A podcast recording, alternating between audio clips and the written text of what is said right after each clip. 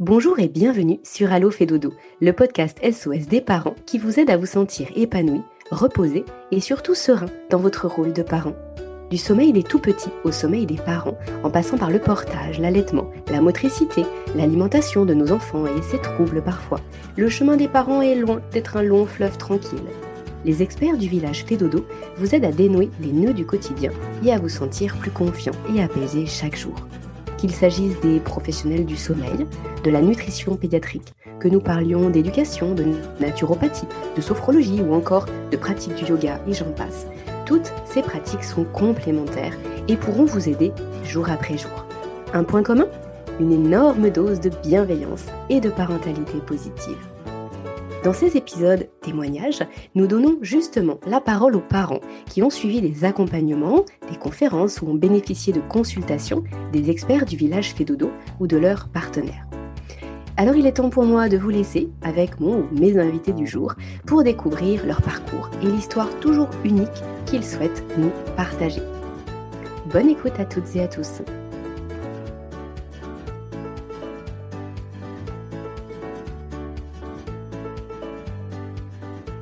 Bonjour Edouard et bienvenue sur ce nouvel épisode de Allo fait dodo. Bonjour Aurélie, merci. Eh bien, c'est un plaisir de vous recevoir aujourd'hui. Edouard, vous avez euh, souhaité partager aujourd'hui un petit bout de votre, de votre expérience, de votre vie avec euh, vos jumeaux. Donc, un petit garçon et une petite fille.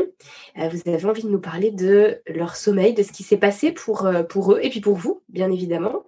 ce que je vous propose, c'est de démarrer par ce qui se passait pour, euh, pour le sommeil finalement de, toute la famille, peut-être aussi le, contexte euh, familial dans lequel vous étiez.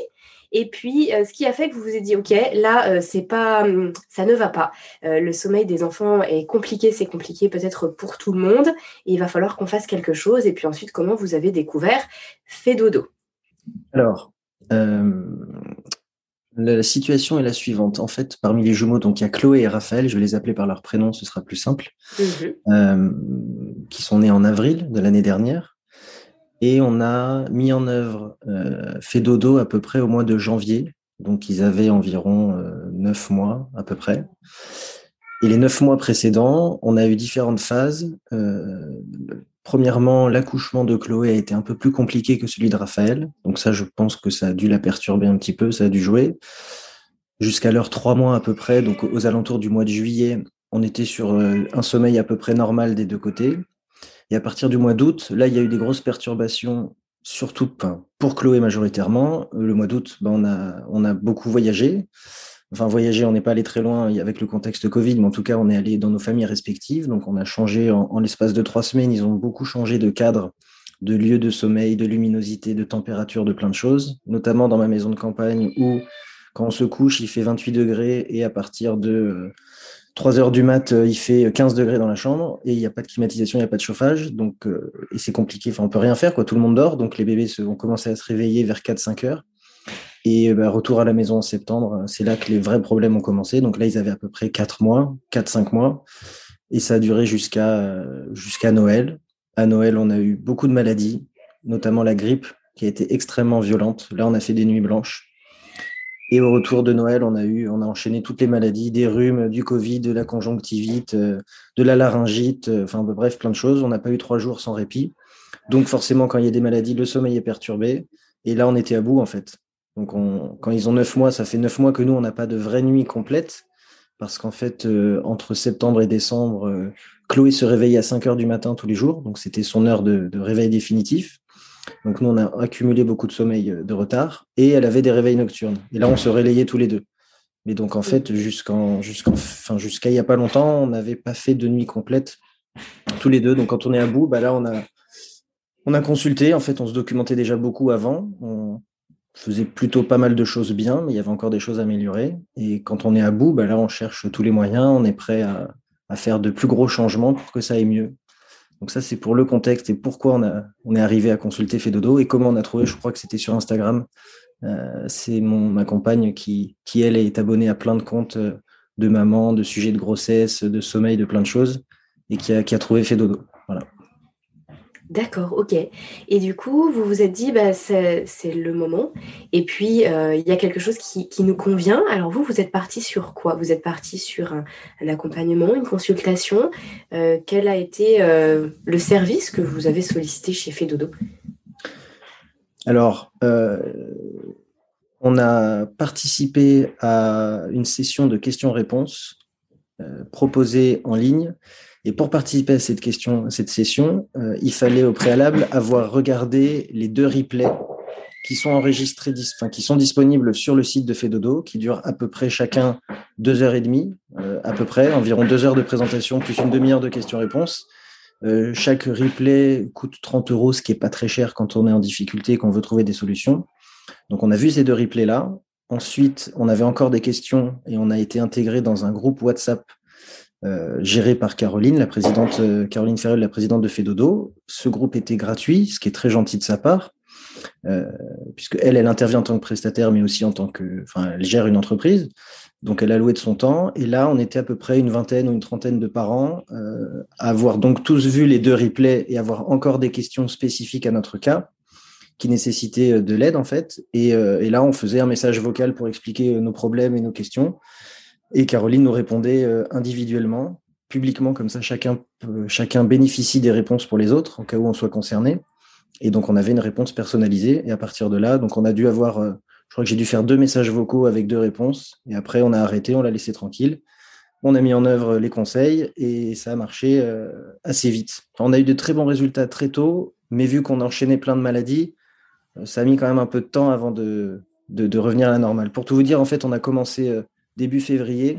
Peut-être avant que vous nous, avant que vous nous disiez chronologiquement ce que, ce que vous souhaitez nous partager, euh, dites-nous quels étaient les modules que vous avez regardés là du coup en replay. J'ai regardé, enfin on a regardé, il y en avait un sur euh, la tétine et il devait y avoir d'autres sujets dedans. Je peux, retrouver les noms en parallèle, hein, je vais regarder. Euh, et l'autre c'était sur le sommeil des, je crois que c'est 6-18 mois, la thématique. Euh, sur le sommeil, les rituels, ce genre de choses. C'était vraiment euh, dédié. Donc, c'était pas pour les tout petits ni pour les grands, mais on était en plein dans la, dans la tranche d'âge concernée.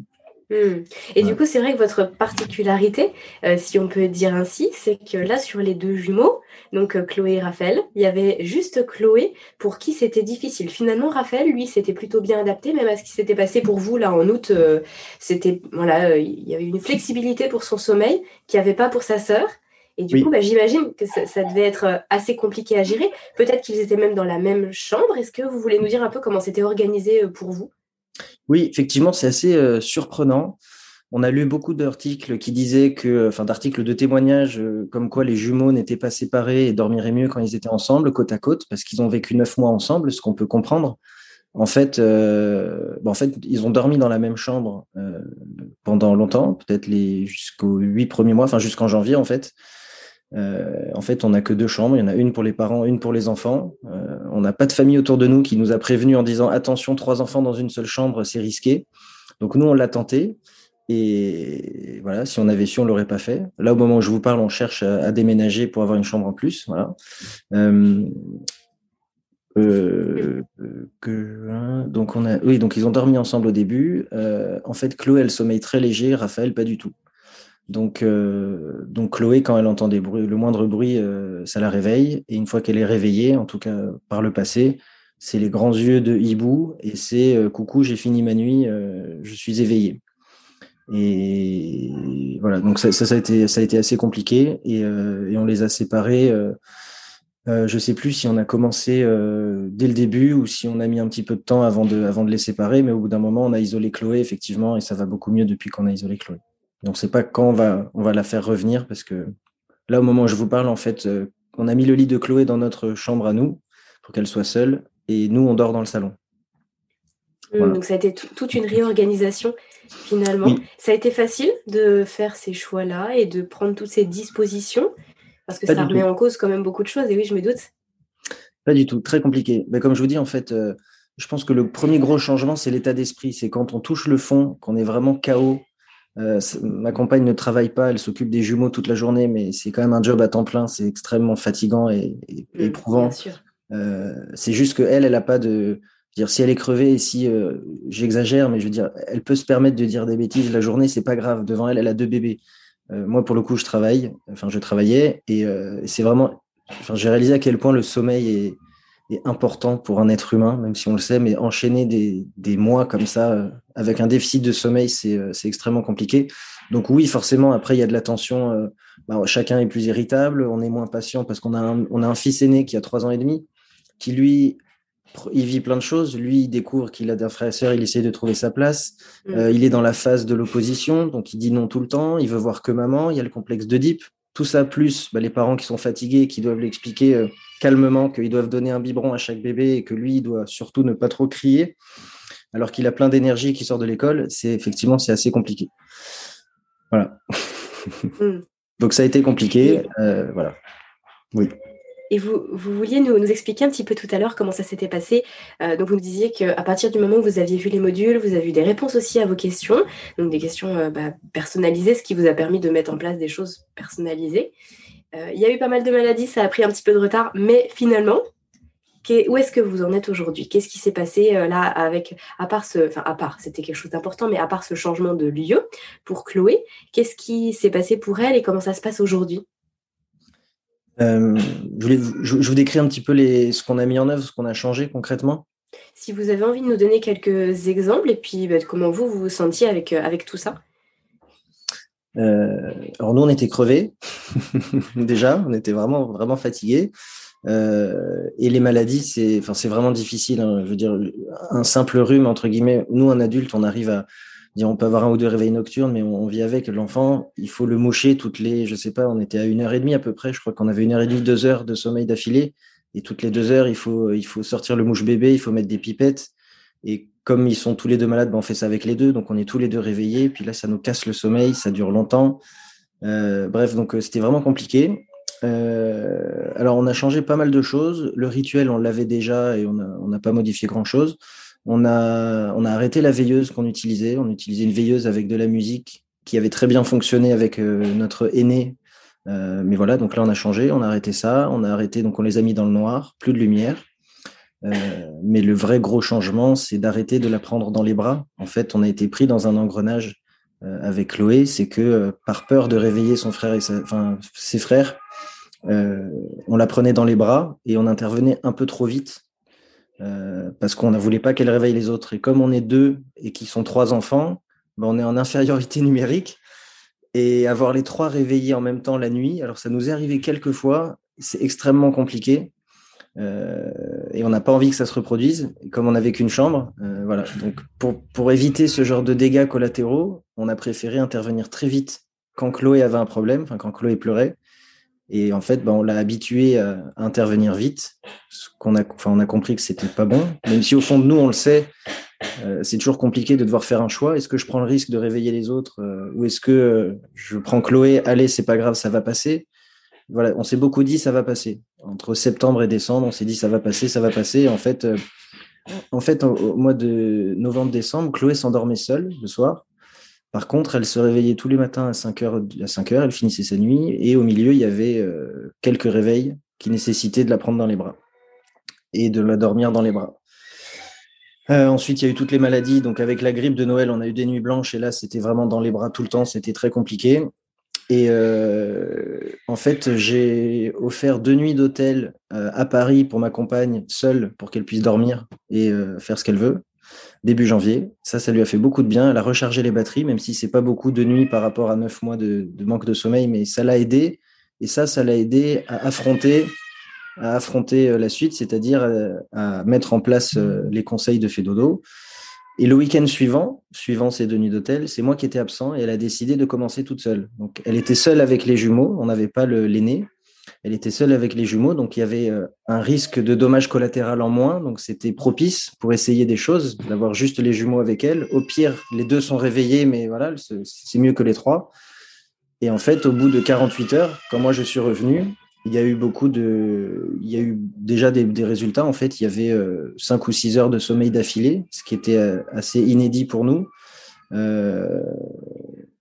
ouais, voilà, ça c'était le premier gros plus. Et puis en fait, euh, rapidement, on a vu euh, le 5 heures s'est transformé en 6 heures du matin. Euh, mais mine de rien, ça change beaucoup de choses. 6 heures, c'est déjà plus acceptable pour un bébé de 10 mois de se réveiller à 6 heures. S'il se couche à 7 ou 8 heures, c'est plutôt correct. Et ensuite, les réveils nocturnes, là où ça pouvait durer longtemps et il fallait la porter dans les bras, ça pouvait durer deux heures, bah, après ça a duré qu'une demi-heure et petit à petit ça s'est écourté aussi. Donc, et là, au moment où je vous parle, donc ça a duré entre février et fin avril. Là, on est quoi? On est fin mai? On est fin mai, oui. là, ça fait un mois qu'on, ça fait un mois qu'on est bien. Donc, on va dire que ça s'est fini fin avril. Euh, ça a pris deux mois, donc entre février, mars, avril, ouais, ça a pris trois mois parce qu'il y avait beaucoup de maladies. Mais sinon, les résultats, on les a vus, euh, je vous dis, au bout de 48 heures et même au bout d'une semaine, ça allait vraiment beaucoup mieux. C'est juste les maladies qui ont tout chamboulé, mais ça, c'est la vie, quoi. Euh, voilà. Et donc là, au moment où je vous parle, Chloé se couche vers 7h30 et elle se réveille vers 6h30 à peu près. Mmh. Donc elle a ses 11 heures de sommeil. Et puis après, c'est la question que j'allais vous poser aussi. Qu'est-ce qui se passe en journée? Parce que là, vous évoquiez beaucoup la nuit. Est-ce que pour les siestes, c'était également compliqué, que ce soit pour les endormissements ou pour les réveils? Est-ce qu'il y avait pas mal de siestes en journée Est-ce qu'elle avait plusieurs siestes en journée Et qu'est-ce qu'il en est aujourd'hui? Elle faisait ses trois siestes, mais effectivement, les siestes étaient courtes. Euh, celle du matin et de l'après-midi, euh, je ne sais plus exactement, mais ça devait être peut-être 45 minutes ou c'était l'équivalent d'un cycle, hmm. peut-être un ou deux cycles, mais pas beaucoup plus. Euh, rapidement, quand on a fait, des changements là en février-mars, elle faisait des siestes. la première sieste, elle fait deux heures, ouais deux heures en moyenne, et la deuxième une heure et demie ou deux heures. Donc c'est des très bonnes siestes. elle s'est mise à mieux dormir que son frère. Elle fait des plus belles siestes que lui, alors que lui il a toujours mieux dormi. Euh, donc effectivement, les siestes ça a changé. Et entre temps, on a fait sauter, la, on a arrêté la dernière sieste, euh, la petite sieste dans la poussette euh, en fin de journée. je ne sais plus exactement à quelle période on l'a arrêté, mais je pense dans ces eaux-là, vers, vers février ou mars, par là. Ok, donc oui, si je comprends bien, finalement, il y avait, pour elle, il y avait vraiment une, une dépendance à vous pour l'endormissement et lors des réveils nocturnes. Et ça, ça c'était devenu de plus en plus marqué, en fait. Elle avait probablement qu'elle pensait ne pas être capable de se rendormir sans les bras. Oui. il a fallu qu'elle puisse retrouver cette confiance en cette capacité à dormir. Et puis là, maintenant qu'elle l'a retrouvée, elle a plus besoin de vous. Donc, quand elle fait ses micro-réveils la nuit, elle peut enchaîner différents cycles et elle peut se rendormir en autonomie parce que du coup, vous lui avez, euh, vous l'avez mis dans de bonnes circonstances pour qu'elle puisse comprendre que c'était OK pour elle. C'est ça. Et, j'imagine que euh, que bah là, vous entrevoyez les choses aussi différemment. Comment vous allez euh, vous organiser par la suite pour, euh, pour Chloé et Raphaël? C'est prévu qu'ils retournent dans la même chambre? C'est une très bonne question. Donc là, je vous dis, ça fait un mois qu'on dort bien. Un mois comparé à 12 mois, euh, c'est pas beaucoup. Donc, on n'a on a, on pas envie de prendre de risques, en fait, de rechambouler les choses. On a envie juste de, de, profiter du fait que tout le monde dort bien euh, là, ça fait un mois qu'on n'a pas eu de maladie et on espère ne pas en avoir euh, trop vite parce que les jumeaux vont arriver à la crèche au mois de septembre. Donc là, on sait qu'on va se reprendre une vague de maladies. Donc voilà, là, on aimerait avoir un peu de répit. Euh, donc je n'ai pas de réponse à votre question. On en a encore parlé ce matin et, et voilà. D'un côté, on sait que bah, c'est compliqué pour nous tous les jours de dormir dans le salon. On, on, bouge pas mal de choses. D'un autre côté, euh, Chloé est seule, elle dort bien dans sa chambre, enfin dans notre chambre. Euh, les garçons dorment dans la leur, ça se passe bien. Donc je ne saurais pas vous répondre. On en parle encore, on n'a pas de réponse. Mmh, non, mais je comprends bien. Et c'est vrai que c'est, euh, toujours une question qui, se pose. Et c'est pour ça que euh, je vous demandais ça, parce que c'est jamais évident finalement de savoir comment s'organiser avec les couchages quand on n'a pas autant de chambres que, d'enfants. Et puis, bah, malheureusement, c'est, très souvent le cas. Et c'est vrai que le fait qu'un enfant puisse dormir seul ou alors euh, qu'il ne soit pas seul, c'est voilà, toute une logistique et des choses à réfléchir. Et c'est intéressant quand vous nous disiez que finalement, bah, quand vous vous êtes un peu lancé là dans, dans l'aventure pour les couchages, que vous vous êtes dit, bah voilà, les trois dans la même chambre, ça, va le faire. Euh, finalement, on ne se rend pas forcément compte euh, de, l'enjeu que ça peut avoir sur le sommeil des tout petits. on n'a pas forcément conscience que bah, pour certains petits bébés, ça peut être très difficile, qu'ils peuvent avoir le sommeil très, très fragile. Donc c'est vrai que c'est intéressant de pouvoir euh, penser à ça bah, le, plus vite possible et puis qu'il y ait le moins d'impact possible. Là, aujourd'hui, qu'est-ce que vous conseilleriez aux parents de jumeaux qui seraient peut-être dans des situations similaires à la vôtre et qui, qui vous écoutent là aujourd'hui? Je dis deux jumeaux parce que malgré tout, bah, c'est, quand même une aventure euh, à part puisque bah, les deux petits arrivent en même temps et qu'on n'a pas forcément la possibilité de, bah, voilà, de déménager, de, tout, euh, en termes de logistique, de tout changer comme on l'aimerait, surtout quand il y a un aîné. Donc ça peut être un, vrai challenge. Qu'est-ce que vous souhaiteriez leur conseiller, leur dire? Bonne chance. Euh, non, ils vont vivre des magnifiques moments, donc je pense qu'ils sont tous très heureux. Et si pour l'instant ils sont encore dans les moments difficiles, les moments plus agréables viendront par la suite. Soyez patients. Euh, c'est compliqué, je pense qu'il y a vraiment du cas par cas. Maintenant, on commence à voir aussi pas mal de bébés autour de nous, donc on discute, on partage. Euh, je pense qu'ils sont vraiment, chaque enfant est différent. Franchement, nous, avec les trois, c'est un bon exemple. On a vraiment trois personnalités différentes. Euh, le point commun, c'est que les deux garçons ont le sommeil un peu plus lourd. Euh, mais je suis pas sûr qu'il faille tirer des, conclusions euh, là-dessus. Je suis pas sûr qu'on puisse dire que les filles ont le sommeil plus léger, les garçons plus lourds. Euh, ce qu'on a fait pour Hugo n'a pas marché pour Chloé, mais a marché pour Raphaël. Bon, moi, je conseillerais d'avoir des chambres séparées parce qu'on a vécu ce qu'on a vécu. Maintenant, des, jeunes parents qui n'ont pas le choix parce que ça coûte cher ou bref, euh, on n'a pas le choix, on n'a qu'une seule chambre.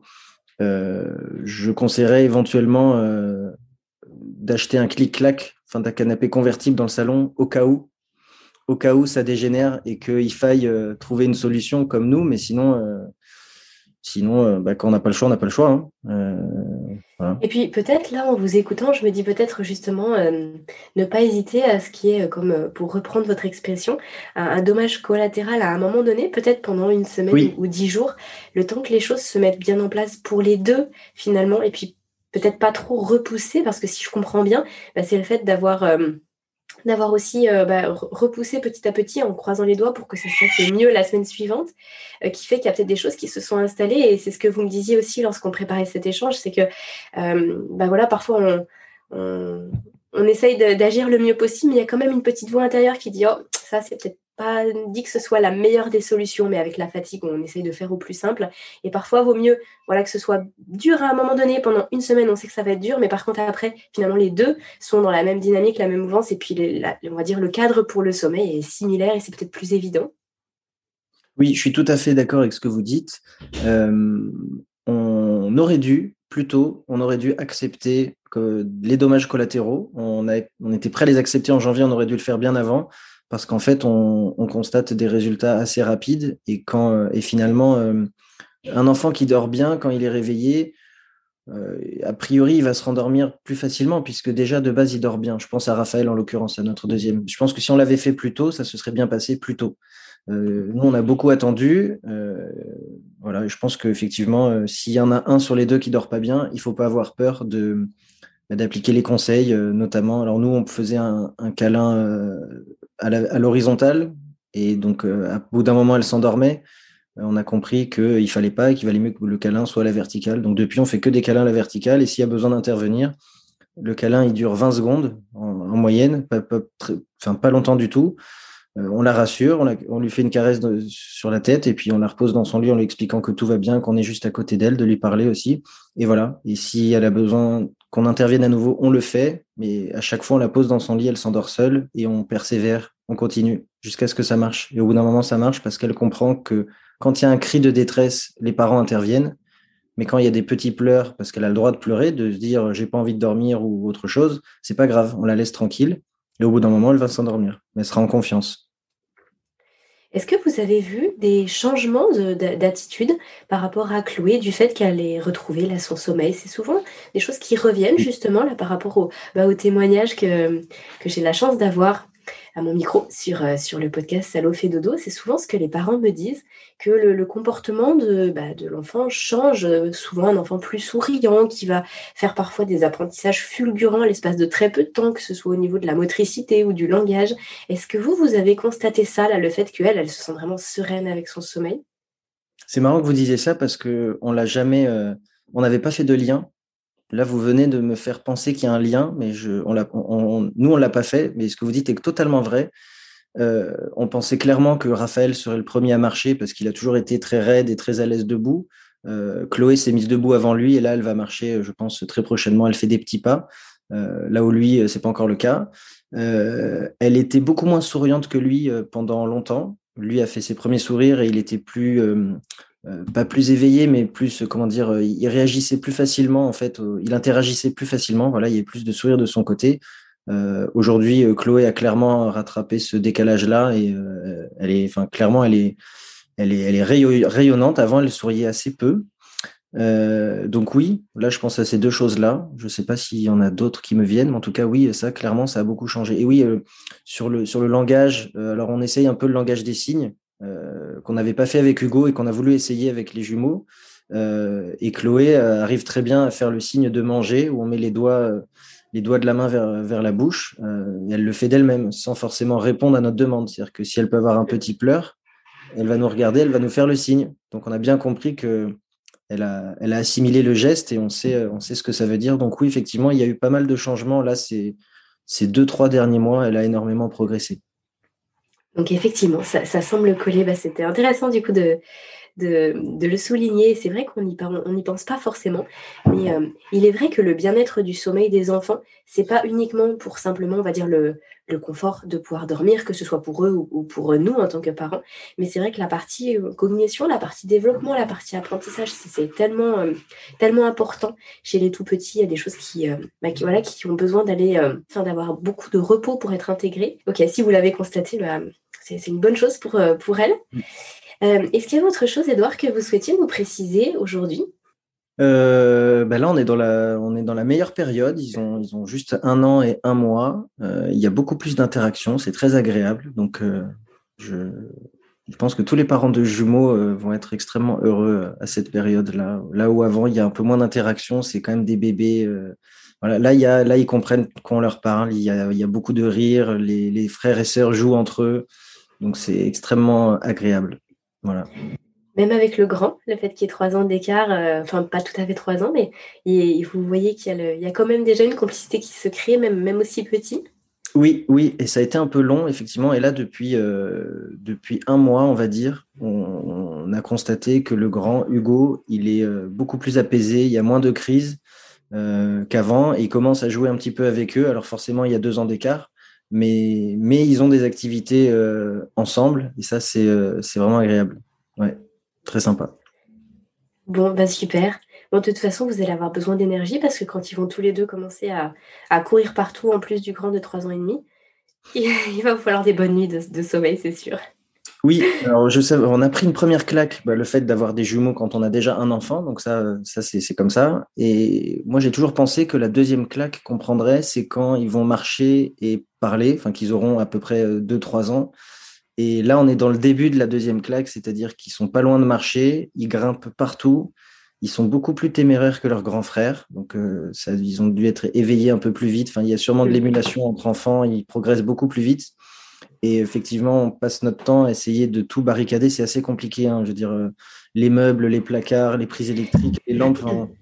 on a tous les jours, on a euh, une mise en scène le matin et le soir pour, euh, pour, pour préparer le salon pour que pour qu'ils puissent se balader comme ils veulent dans toute sécurité. C'est un peu compliqué, ouais, effectivement. Mm, je, me doute. Eh bien, merci beaucoup, Edouard, d'avoir euh, pris ce temps pour nous partager tout ça. C'était vraiment intéressant de, vous avoir au micro d'Allo fait dodo aujourd'hui, eh notamment parce que, parce que vous avez euh, eu là chez dodo, c'est pas, c'était pas une, euh, consultation à proprement parler, c'était pas non plus un accompagnement, c'était vraiment grâce au, finalement au module de, conférence et puis après à ces petits échanges WhatsApp que vous avez pu mettre en place tout ça. Et puis ça a fonctionné, donc comme quoi voilà, chacun euh, peut trouver son chemin. Et puis selon là où on en est, il y a toujours des solutions en fait. Je pense que c'est euh, euh, voilà, quelque chose qu'il faut vraiment noter c'est qu'il y a toujours des solutions, mais c'est vrai qu'après, comme vous le disiez, il faut accepter aussi qu'il puisse y avoir des, changements et, de faire des changements pour que les choses changent. C'est pas toujours évident, mais en tout cas, vous en êtes un bel exemple. Oui, il faut beaucoup de rigueur. Il faut persévérer et être rigoureux et euh, respecter ce qu'on s'est dit, ce qu'on a lu, les conseils qu'on veut mettre en œuvre. Voilà, il faut persévérer et ça va fonctionner. Merci, on va rester sur ce mot de la fin. Je vous souhaite une, belle continuation avec euh, toute votre petite famille. Et puis encore merci pour, euh, pour ce temps que vous nous avez accordé pour partager votre, votre témoignage. Au revoir Edouard. Merci, au revoir, bonne journée. Comme nous venons de le voir au travers de ce récit, la parentalité est souvent un chemin jonché d'embûches et de défis. Une main tendue pour se préparer sans stress ou pour gérer les moments difficiles fait gagner un temps et une énergie précieuse. Si ces quelques mots résonnent en vous, je vous propose de parcourir le site du village Fédodo et de découvrir le travail des professionnels de la petite enfance qui peuvent vous aider. Cet épisode vous a plu? Alors je vous invite à le partager et à le noter en nous accordant 5 petites étoiles. Cela contribue en un clic à faire connaître le podcast et à faciliter sa diffusion auprès des familles. Merci d'avance et à très vite sur Allo Fait Dodo.